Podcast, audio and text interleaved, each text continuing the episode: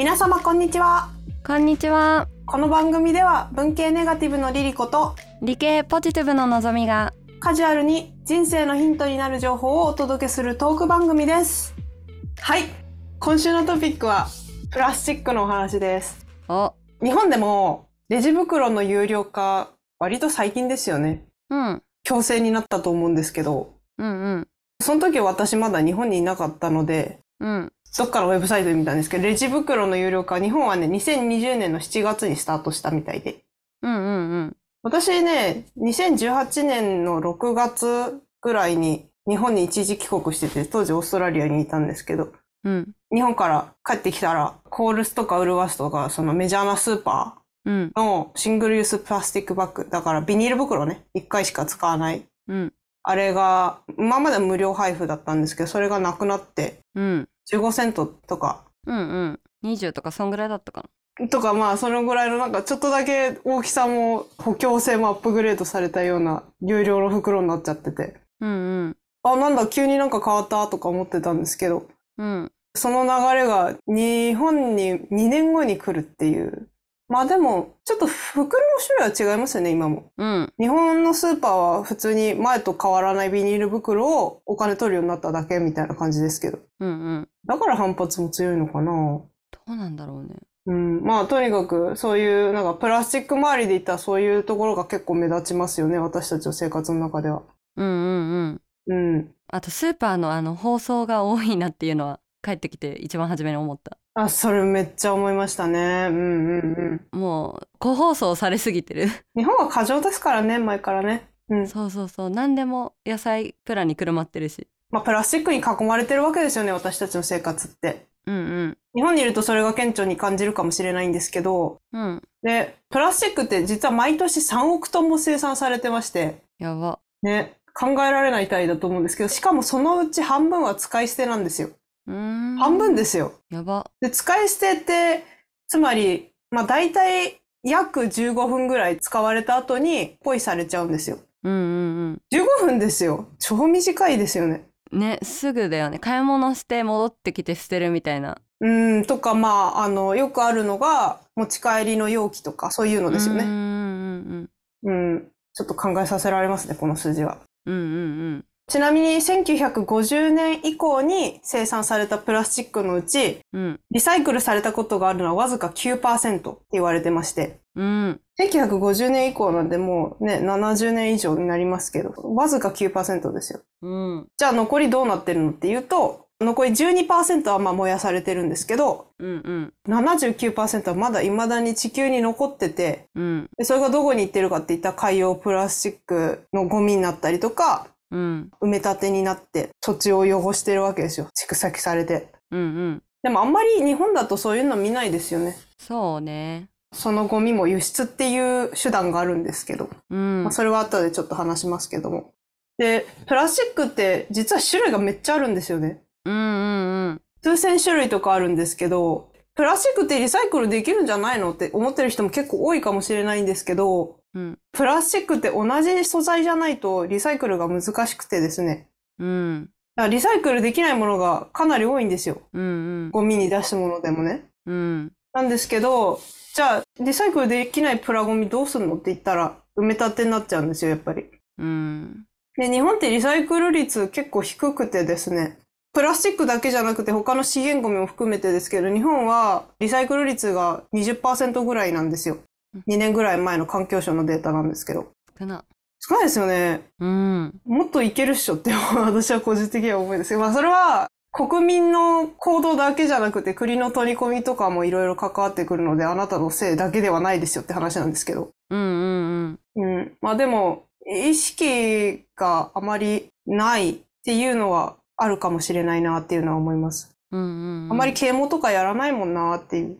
そうねまあやってないわけではないけど、そこまでなんかみんながめちゃくちゃ意識するほどではないですよね。そうだねまあなんか環境周りとかって結局お金儲けにならないと大きい会社は動かないからってなるとねうん。難しいんだろうなまあでもリサイクル業ってすごく儲かる業界なんですけどね、実は。あそうなんだうん、みたいですよ。まあリサイクル業儲かっても作る方がねそう、今はなんかね、国にもよるのかもしれないけど、リサイクルプラの方が安かったりもしたんですけど、今はそれよりも新しく作る方が安いっていう、うん。そしたらそっち行っちゃうよねっていう企業はね、そういうのはあったりするんですけど。企業側は、まあそうやって利益を追求するわけですけど、だけどゴミ減るわけじゃないし、うん。むしろもう増え続けてて、今こうやって話してる間にももうとんでもない量のゴミが出てるわけですよ。そしてそれが海に入ったりとかしてるわけですよね。うんで、プラスチックの原料って化石燃料なので、うんだから人工物なわけなんですよね。うんで人工物の何が問題かっていうと、プラスチックは分解できないんですよね、自然に。うんだから蓄積されて、今こうやってプラゴミがなんだかんだって問題になってるわけなんですけど、うんそうマイクロプラスチックも今すごく問題になってるんですけど、まあ耳にしたこともある人多いかもしれないんですけど、何かっていうと、プラスチック片とかなんですけど、まあ大体直径5ミリ以下うん。のプラスチック粒子だったりとか、プラスチック片っていう定義がされてるんですけども、うんうん。研究者とかもっと小さいサイズで定義してるみたいなんですけど、確かに5ミリって意外と大きいんですよ。定規出してみてもらえばわかるんですけど、5ミリって結構でかいんですよね。うんあるよね目に普通に見えるよねっていう。うんうんうんそう、そういう、もっと多分小さいものも含めてなんでしょうけど、もう 0. 何ミリとか。うんうん人間もそういうの普通に摂取してるわけで、うんマイクロプラスチックをね、人間が摂取している量ってじゃあどのぐらいなんだろうっていうと、まああくまでも予測ではあるんですけど、うん毎週クレジットカード1枚分うんうん。っていう風に言われてて、そうだね。やばくないですか？毎週ですよ。年じゃなくて。やばいよね。えー、本当に？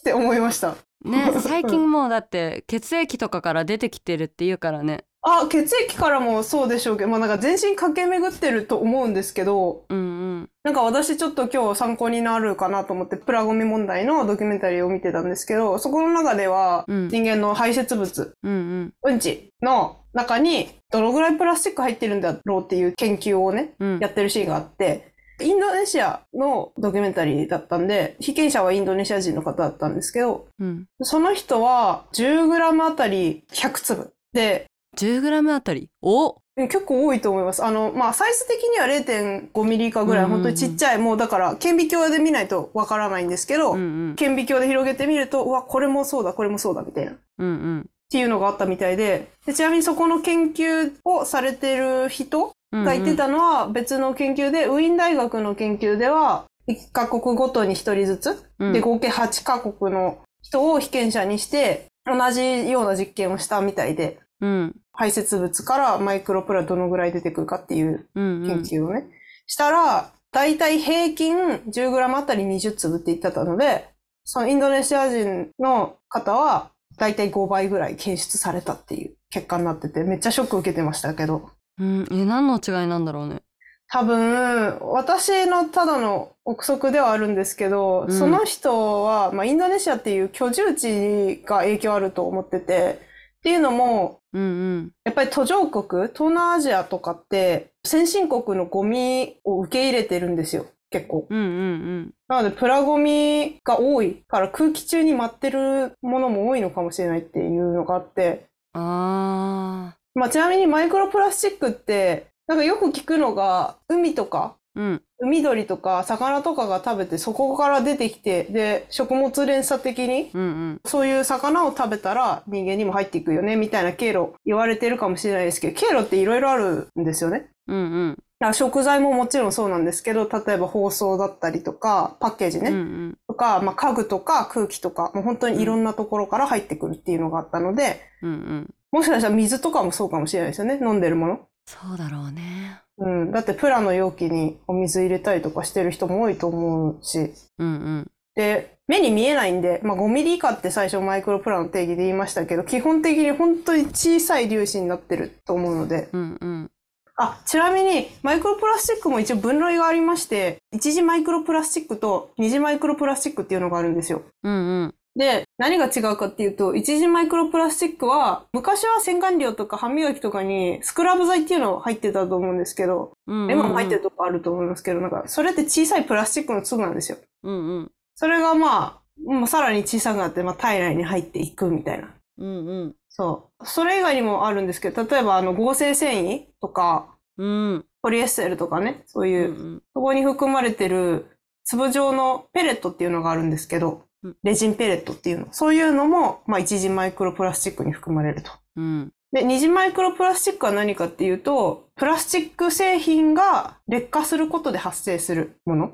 うんうん例えば、ポイ捨てしたポリ袋だったりとか、ペットボトルとか、まあ、タバコのフィルターなんかもそうみたいなんですけど、うんでそういうゴミですよね。ポイってなってるところから、川とかに流れ着いて、海まで行っちゃうみたいな。で、それがね、太陽の紫外線とかでさらに劣化するんですよね。うんうんで、脆くなって、もうさらに小さく小さく分解されてって、もう本当に目に見えないサイズになっていくっていう、そういうのがあるんですけど。うんうん。まあ、両方ともちっちゃいプラスチックなんですけど、若干違うと。うんそう、そういうのが、まあ、いろんな経路を経て、私たちの体にも入っていると。で、インドネシアのプラスチックのドキュメンタリーは、いろんな人の排泄物をサンプル取って、マイクロプラスチック入っているかどうかっていうのをチェックしたみたいなんですけど、うん100%検出されたそうです。うん。基本的に、まあ私たちの生活のプラスチックに囲まれてるっていうことを考えたら、うんもうほぼ確で私たちのうんちからも出てくると思って間違いないと思います。うんうんでしょうねうん、気になる人は顕微鏡で見てみてください。顕微鏡がある人は。うんうん、いや、普通に恐ろしいよな。さっきのぞみさんも言ったんですけど、別に排泄物だけじゃなくて血液とかも流れてるって話ですから。うんうんで、もっと何が怖いかっていうと、そのマイクロプラって今どのぐらい人体に影響を及ぼすかって知られきれてないんですよ、今。うんうんだから分かんないから、これからいきなりすごい影響が出てくるっていう可能性もありますよね。うんプラ由来の昔のね、水俣病とかみたいな感じで、公害とか、うんそんな感じになっていくのかなっていうのはちょっと思って。うんうんこれも世界規模なんでね、国内だけじゃないし。うんうん。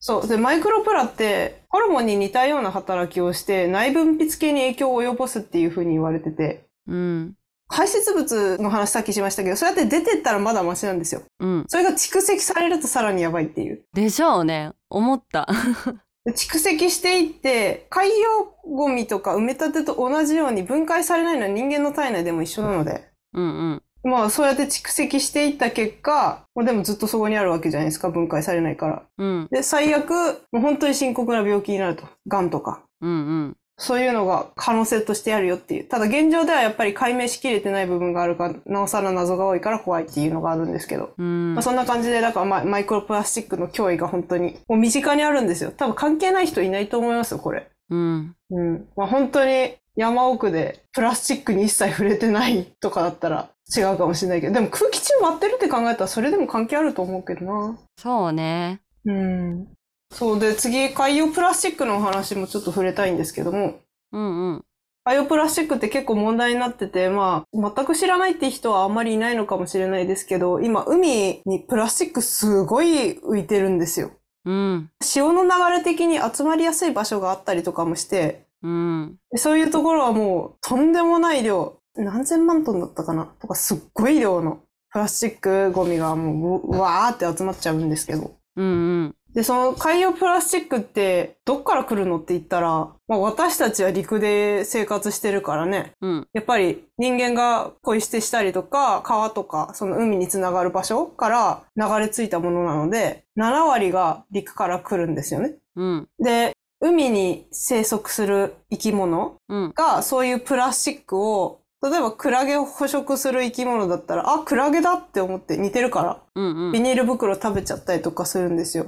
でも分解しないし、全然違うものだから、うん喉に詰まって死んじゃうとか。うんで、そういうので、毎年ね、10万匹の海洋動物と100万羽の海鳥がプラゴミの誤飲とか誤食で死んでるって言われてて。うーんあ、まあそれだけじゃないね。アザラシが首の周りに釣り糸だったりとかネットとか引っかかっちゃって、もうなんか痛い感じになってるとか、映像見たことありません？なんかある亀とかも。鼻のところからめっちゃビニールバッグのあれが出てきてとか。そう、めっちゃ痛そうでかわいそうだった、あれ見てて。ね。うーん、あれはでもまだ生きてるからいいけど、普通に人知れず、うわってなって死んでる動物が大半だと思うので、うん。クジラとかも死んだのが打ち上がって、うん。お腹見てみたらもうすっごい量のプラスチックが出てきたとか。やだ。うん、だから、そう、海の生物は特に影響を受けてるんですよね、プラゴミ。うーん。で、これ私結構本当に衝撃だったんですけど、2050年までにうん。海のね、プラゴミが魚よりも多くなるって予測されてて、うんうんうんうん。やばくないですか？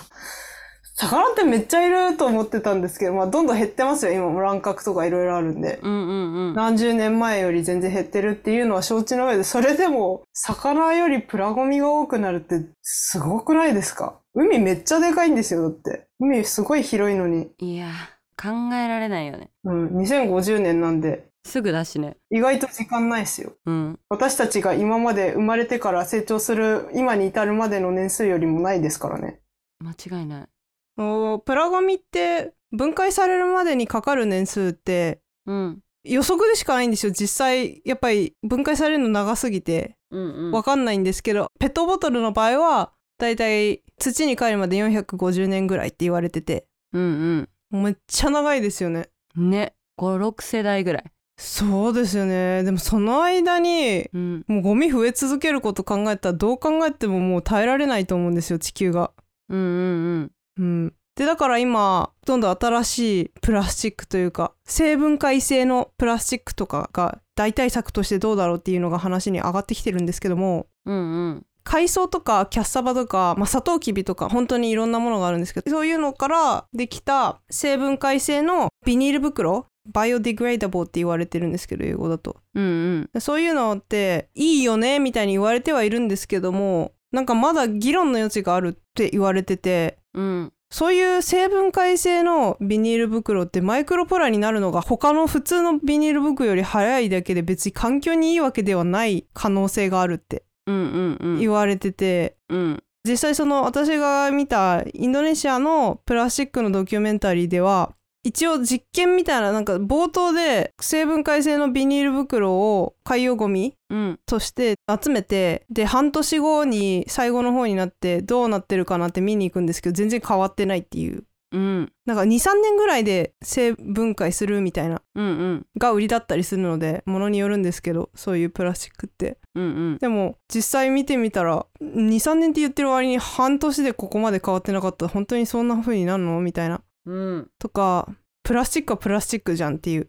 そういう環境に優しいプラスチックですよって売ってるもの結構増えてきたっていうの感覚として私もありますけどうん。実際プラスチックだしあれ100%普通のプラフリーかって言ったらそんなことない。普通のプラスチックも何割か混ざってるんで。うんうん。あれなんか矛盾してねみたいに思ったりするんですけどね。えすごい思う。何パーセントバイオマス使ってますとかあるけどえ残りの何パーセントってどうやって分解されるんだろうとかそれ。残っちゃうじゃんとかそもそも生分解されて大丈夫なのって私すごい思っちゃってて。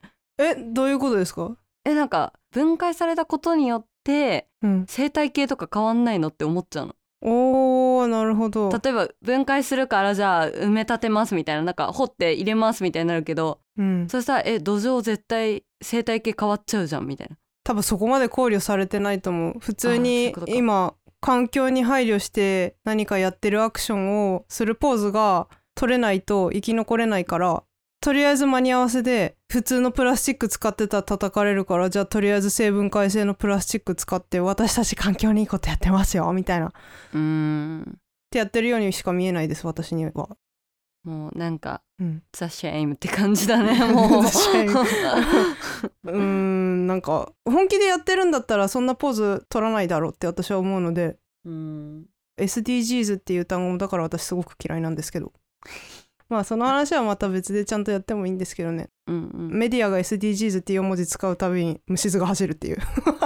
うん。本質を全然捉えてないです。正直言うと。そうねはい。で日本ってリサイクル結構やってる感じ雰囲気としてなんかあるかもしれないんですけど実際さっきのリサイクル率の数字見てもそうですし日本も他の先進国もですよ。ヨーロッパとかアメリカとかもそうなんですけどプラゴミをね結構輸出してるんですよ。うん。で今までは中国がそれをねもう受け入れてたんですよ。私たちにゴミ売ってくださいお金になるんでっていう。それを私たちがリサイクルするんでっていう。そういうシステムがもう成り立ってたんですけど。2018年にそれを中国がやめた。もうゴミ送ってこないでくださいってなっちゃったんですよ。うん。そしたらまあ今まで送ってた国からしたらえーってなるじゃないですか。うんうん。でもゴミは増え続けるからどこ送んの？ってなって。でその白羽の矢が立てたのがまあ東南アジアだったっていううんうんでさっき言ったあのインドネシアもそうなんですけどマレーシアとかフィリピンとかそこら辺にゴミが流れたと。うんうんでまあ今もだから先進国のゴミを受け入れてるんですよねそういう東南アジアの国々が。うん日本もだから人事ではないですよ。日本のゴミ日本語のパッケージとか日本語ので書かれたものとかがいろいろ東南アジアの方に行ってるんですよ。うんうん、でなんでそんなことするのかっていうとプラスチックの廃棄物って年間約150万トンぐらい、まあ、日本は輸出してるんですけどうん。人件費の安い海外に輸出してそうしないとリサイクル処理にすごい手間がかかって人件費を日本では捻出しきれないっていうのがあって。うん。でもその人件費がじゃあどんどん高くなったら今度どうすんのっていう話でじゃあ何アフリカにでも送んのとかさらに安い人件費を求めてみたいなそういうのがあるんですけど。結局だから維持できないんですよ。サステナブルではないんですよこのシステムってうん。だからじゃあそうなった時に何ができるんだろうっていうのをやっぱり考えていかなきゃいけないかなと思って。うんまあでもね一般消費者ができることなんてそこまでなんか、うん、限られてるっていうのは承知の上でですけどでも少しでもやっていかなかったら変わらないでしょっていうのがあるのでうんうん。まあ本当に小さいことですけどこういうことからやっていったらどうかなっていう提案をちょっとさせていただきたいんですけども、うんうん。まあ、まず 3R ですね。リデュースリユースリサイクルが大前提ですよね。うん。リデュースはだからゴミを減らすこと。プラゴミをまず出さない。うん。でリユースはもう一回使う、うん。まあ、洗ってもう一回プラスチックの容器を使うとか、まあ、プラスチックじゃなくてもですけど、うん。でリサイクルはまあそのままリサイクルですよね。うん。リサイクルできるところに出して新しいものに生まれ変わってもらうと、うん。まあ、そういう考え方が基本なのでじゃあ具体的に何ができるかって言ったらうんまあリデュースで言えばやっぱりマイバッグは持ち歩きますよねまず。うんビニール袋が有料化する前から私は持ち歩くようにはしてたかな一応。うんケチだからっていうのもあるんですけど 完全に有料化が強制される前から2円とか取られたりしてたんでうちの近所のスーパーは。へえ別にいらないよなと思ってだから普通にカバン持ってってたかな。うんうん。でもそれが最悪買ってもいいかが、まあ、絶対いらんなっていう風に変わったかな最近は特に。うん。だからたまに袋1個じゃ足りないとこあるんでなるべく2個は持っていくようにしてるとか。うんうん。あと出かける時になんか帰りがけにスーパー寄ってなんか買ってこうとかあったりするかもしれないじゃないですか、うんうん。まあ、そういう時用に常に出かける時は小さいそんなにスペース取らない袋を持っていくようにしてるとかはあるかなうんうん。のぞみさんなんかありますか？私まあ持ってってるっていうのが前提だけど持ってない時とかは、あの手で抱えられる量だけ買って帰るっていう。え？手で抱えて持って帰るんですか？あ普通になんか手で抱えて持って帰ってる。あすごい。クール。そうでもあの玄関の鍵開ける時にたまにやべってなるけど、落とす。うん。ポロッとな。えー、そういうタイプの人もいるんですね。そうだねあの荷物もなるべく落ちたくない人だから。まあそれはわかる。でも私そのマイボトルとかも常に持ち歩いてんです。常に水飲んでるんで。うんうん。だからボトル入れると絶対荷物重くなるんで。うんうん。そんなに荷物少なくなれないっていうのあるかな。私あのよくショルダーっぽくかけてるカバンわかる？え？ー、肩掛けみたいな小さいポシェット的な。ミニバッグ？みたいなまああるんだけど。はい。そこがさ肩かけるところさカチッて外せるやつだからうん。その間にマイボトルの輪っかのところ通してぶら下げてる。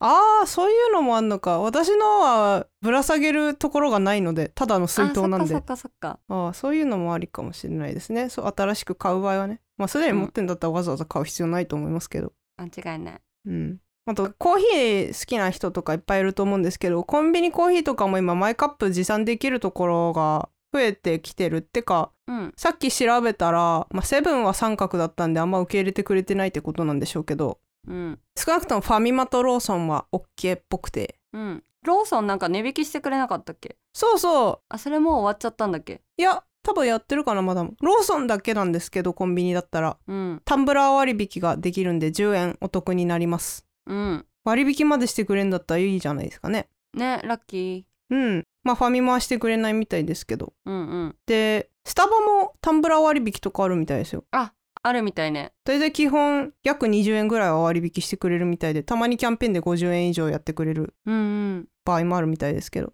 別にスタバのタンブラーじゃなくていいっていうことで自分のマイカップ持ってきゃいいですよっていう話だったので、ちょっとこれは私スタバめったに行かないので知らなかったんですがあそうなんだって。うんうん。個人経営のカフェとかもそういうのやってくれてるところは多いと思いますようん。うんだいぶ前にゲストで来てくれたこうたくんのカフェはね50円ぐらい割引してくれたはず。うんうん。多分2回ぐらいは紙カップで持って帰ったことあったかもしれないけど大体自分のカップ持ってくんで。うんうん。うん。まあ割引にもなってゴミも減るんだったらうん。ウィンウィンかなみたいな。うん。まあカフェの場合はアイスコーヒーとかプラスチックのこと結構ありますけど紙コップだからねうん。プラではないかもしれないけどゴミはゴミだしね。そうね。うん。まあ全くプラスチック使ってないわけじゃないからね。蓋とかプラスチックだったりとか。うんうん。内側のその撥水加工とかも多少なりともプラスチック含まれてるでしょうし。うんうん。うん。ちなみにこのマイボトルとかマイカップ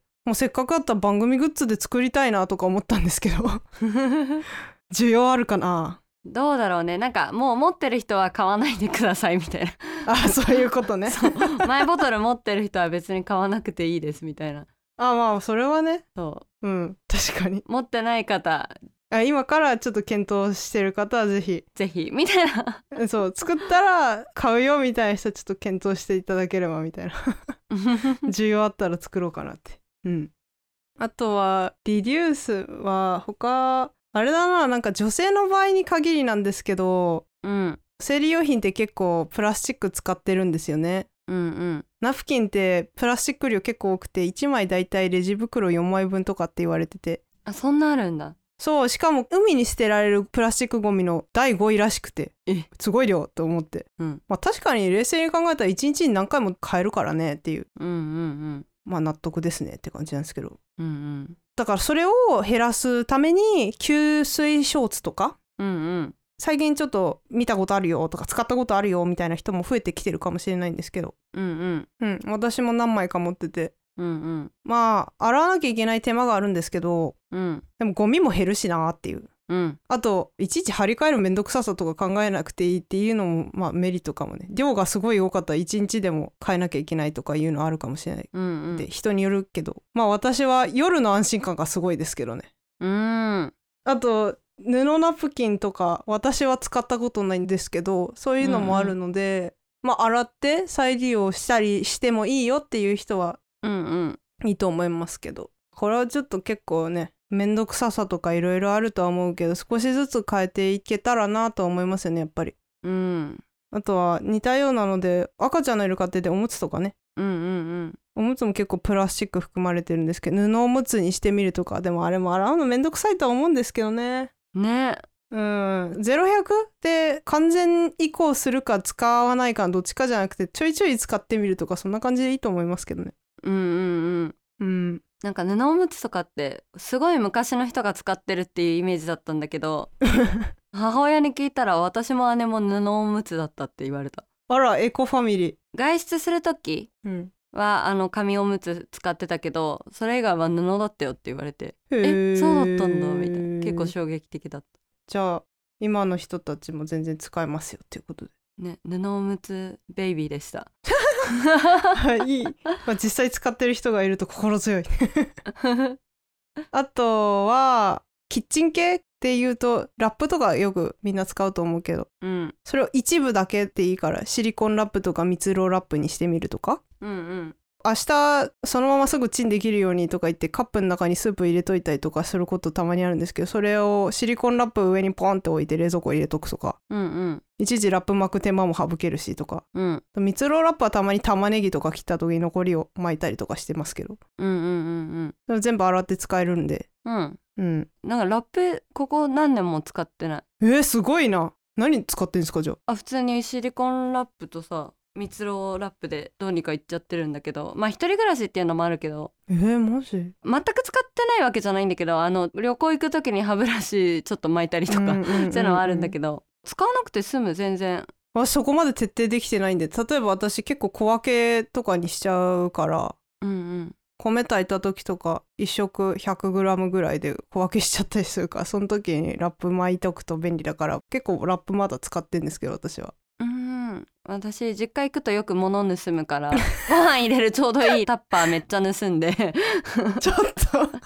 え実家めっちゃあるじゃん。なんかやたらタッパーあるから「えこれ使ってんの?」とかえ「使ってない」とか「もらうわ」って言ってそのまま「これ電子レンジ OK」とか言って「え大丈夫だよ」とか言われて。あ許可もらってんだったら盗んでないから大丈夫。よかったよかった。はい。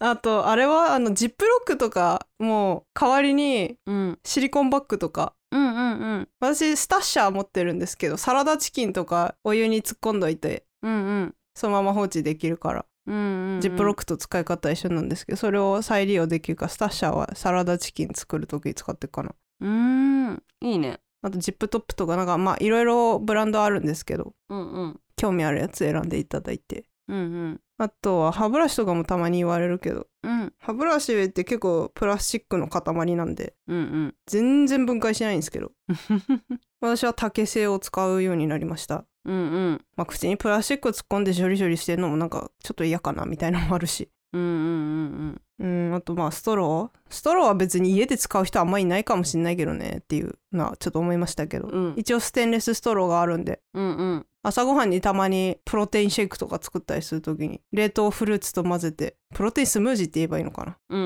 ん。ガーってやってそれを飲む時にガラスでグビグビ飲むよりストローの方がいいからストロー使ってますけど。偉いね。うん？そうですか？そう私ストローあの買ったんだけど使い道ないなって思っちゃってそうそうそう。意外と使い道ないからなんかただ環境にいいアクションをしたいからっつって使うか分かんないのに買うのはちょっともったいないから 一回検討していただいて。そうそうそうそうそう。アイスコーヒーとか当時は飲んでたからうん。持ってったりとかしてたんだけどうん。年齢を重ねるとさあのちょっと冷え性やばいからあったかいものにしようっていう意識が芽生えるからさ使わなくなっちゃって。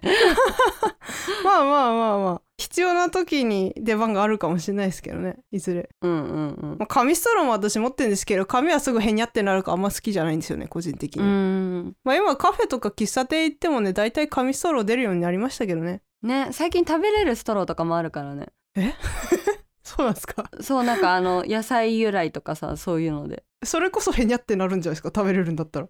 なると思うよ。あそっか。食べてんのか飲んでんのかみたいな。えなんかよくわかんない。そうなんですね。うんうん。まあまあまあそういうのもあるんですね。あとはキッチンスポンジとかこれ上級者向けだと思うけど。うんうんプラスチックのそのマイクロプラの代表格みたいなあれすっごいちっちゃくなるんで。うんうん。でそのままあの下水道から流れてって海に普通にマイクロプラになっていくので。うんうん。それをヘチマスポンジとかにしてみるとか。うんうん。あれ植物由来なんで細かくなって流れるのは一緒かもしれないけどうんうん。分解はするんでっていうのはあるんですけど。うんうん。ただまあヘチマのスポンジはね粗いしあまり泡立ちが良くないのでだから上級者向けていたんですけどうん。スポンジはねちょっと。そうそうそう。ちょっとね 難しいけど。難しい。セルロースとか使ってるやつとかもあるけど、うんうんうんうん。一瞬でボロボロになっちゃうから買う量めっちゃ増えて。そう。うあプラスチックで包装されてるしなんか どっちがなんかいいんだろうとかすごい考えちゃう。ね。ヘジマスポンジはだから私キッチンでは使ってなくてお風呂掃除に使ってますけど。うんうんうん。いいねいいねもうへにゃへにゃになってますけど。もう半年以上使ってると思うわ。そう。だからまあいろんな選択肢ありますけど。あとはうん。再利用っていう意味ではうーん量り売りのお店に行くとか？うんうん。瓶とか前容器持ってって必要な分だけ買うっていうのは、まあ、フードロスにもつながるし。うんうん。ただまあ量り売りやってるお店が日本はあんまないんだよなっていう。そうね。オーストラリアとかだとコールストアでも量り売りコーナーとかあったりするんですけどあったね普通に。うん。なんか普通にありますよね。うんうん。そこら中にあるスーパーでそういうのがあるの。でそれはいいですよね。うんうん。巨大チェーンがそういうのをやってるっていうの。紙袋とかでもね代用できますけど大体そういう量り売りのお店って紙袋とかも設置してくれてるとは思うんで。うんうん。とりあえず量り売りのお店楽しい私は。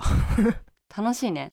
うん。なんか昔のお菓子屋さんとか思い出す。うん。美容セブンとか関東圏だとあるんですけどね。うんうんただまあ自分の生活圏で歩いて行ける距離にはないですけどうん。うんそういうお店が増えたらもっとリユースもうまくいくのかなみたいな。うんうん。あとはあさっきのマイバッグの件と合わせて水濡れ防止の袋ってみんながめちゃくちゃ使ってますよねスーパーで。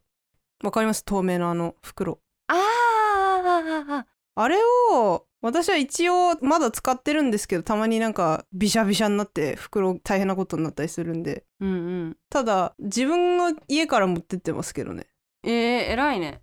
うんだって別にわざわざ新しくもらう必要ないかなと思って。そんな汚いとか臭いとか汁が漏れてるない限りはね。うんうん。魚の汁漏れたやつにブロッコリー入れたくない。そういうのはちょっとなんか見分けつけてますけど。うんうんうん。うん。でまあ野菜とかだったらコットンネットとかね。あコットンネットはよく使う。メッシュネットとかあるんでそういうの使ってもいいと思いますし。うんうん。ぶっちゃけなんか過剰包装にもつながるけど不安からゴミがふ出てカバン汚れるの嫌だとか汁漏れが嫌だからとかって言って心配だからって言って過剰にやってる人多いと思うんで。うんうんうん。意外と平気ですよっていう、あ平気。私ほとんどうん、ほとんどっていうか使ってなくってスーパーとかでもさ袋いりませんって言ってるんだけどそっちの袋だと思ってなくて詰められてる時とかたまにあるじゃん。ーそうそう。めっちゃあるそれ。そうで「あすいません。その袋もいりません」って言うと、うん。なんかその袋を剥いでゴミ箱に入れるのね。なんかみんなレジの人。だから「いやー!」と思って最近はなんか気づいた時に入れられてたら「あそれ以外のものは袋入れなくて大丈夫です」って断ってる。あめっちゃわかるそれ。ね。諦めが入る。もうもう袋に入っちゃったらもうその時点でアウト。だからもう何も言わない。捨てられちゃうみたいそうああ入れられた。ああいいや。みたいな。な うん。あんまりね意外と日常生活で当たり前になりすぎてて気づいてないかもしれないけど本当にプラスチックにまみれてるんで。うんうん。ね。で次リサイクルだからリサイクルできるものはリサイクルしましょうとうんうん。プラスチックのトレーね。お魚買ったりとかよくするんで私。プラスチックのトレーとかはまあ洗って乾かして持っていきますけど。そんなことするのめんどくせえよって思う人いるかもしれないんですけどそういうの一つ一つのアクションがゴミ減らすのにつながるんで本当にお願いします。やってください。うんうん。うん。まあね性格にもよりますよね。私は細かい性格してるんで別にそれが苦にはならないけど。うん。苦になる人は苦になるんでしょうからね。そうね。でもいい人だよやってたら。いい人になりたくないですか？どんなアプローチ？プラスチックボトルも一緒ですよ。プラスチックねみんな普通にお水飲むけど水道水安いよ。私は絶対に買わない派なんですけど絶対にって言うと言い過ぎだけどまあほぼ買わない人ですね。炭酸水とかはうん。買いますけどたまに。うんうん炭酸水作るやつあるけどあれ買うほどじゃないなって思ったんで。うんうん。仕事中とかも会議中にみんなお水飲むんですけど結構ペットボトルで飲んでる人多いなーっていうのが思思って、別にそれがダメですよなんては言わないんですけどあみんなペットボトルで水飲んでるんだなーと思って、うんうんうん。うん、まあうちの会社の人たちは常識があるでしょうからみんなリサイクルしてると思いますけど。うんうん。これ会社の人聞いてたらどうしよう はいまあリサイクルは結構しやすいもんねペットボトルは。そうね。うん。だからそういうしやすいところからうん。私もプラスチックは結構分別してるんですけどうんうん。あれがリサイクルされてるわけじゃないことは知ってるんでちょっと虚しくなりながらやってるんですけど。わかる。はい最後なんかおすすめの情報というかその他にもね情報とかいろいろあると思うので気になった人はもっと集めてほしいんですけどうん。プラなし生活っていうプラスチックのない生活を発信してくださってるウェブサイトとかあって紹介させていただきます。あとはあの前に無印のお店で給水できるよっていう水のアプリ無印が出してるやつがあるって言ったんですけど、それとはまた別でまあ似てるんですけど無印だけじゃなくていろんなところの給水スポットの情報を集めてくれてるマイ水っていうアプリがありまして。うんうんうんそれはだからマイボトルを持ち歩いてる人たち向けなんですけどそういうアプリを使うことであ喉乾いたっていう時にうん。ボトル持ってって給水させてくれるところを案内してくれると。あこれいいなと思ったので私ちょっとまだ入れてないですけどうん。入れようかなと思ってます。いいよ。いいですか？使ってます？うん。これなんかリリースする前のテストアプリみたいなやつをやった。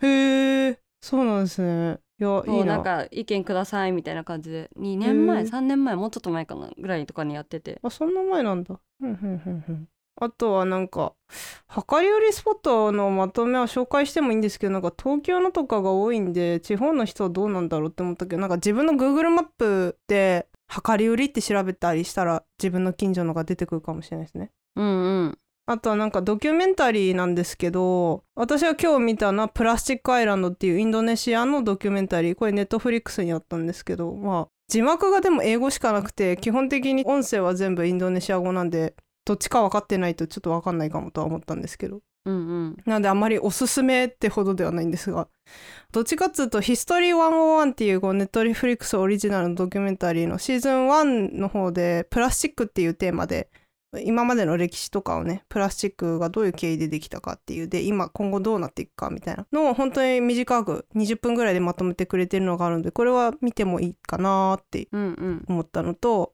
まあそれの続きみたいな感じでシーズン2でボトルウォーターっていう今度お水のお話ねペットボトルのお水のテーマでやってるんですけど、そこでなんかまあ若干プラスチック絡みの話してるので、うんうん。お水をペットボトルで飲んでる人はちょっとこれ見てみてもいいかもしれないですね。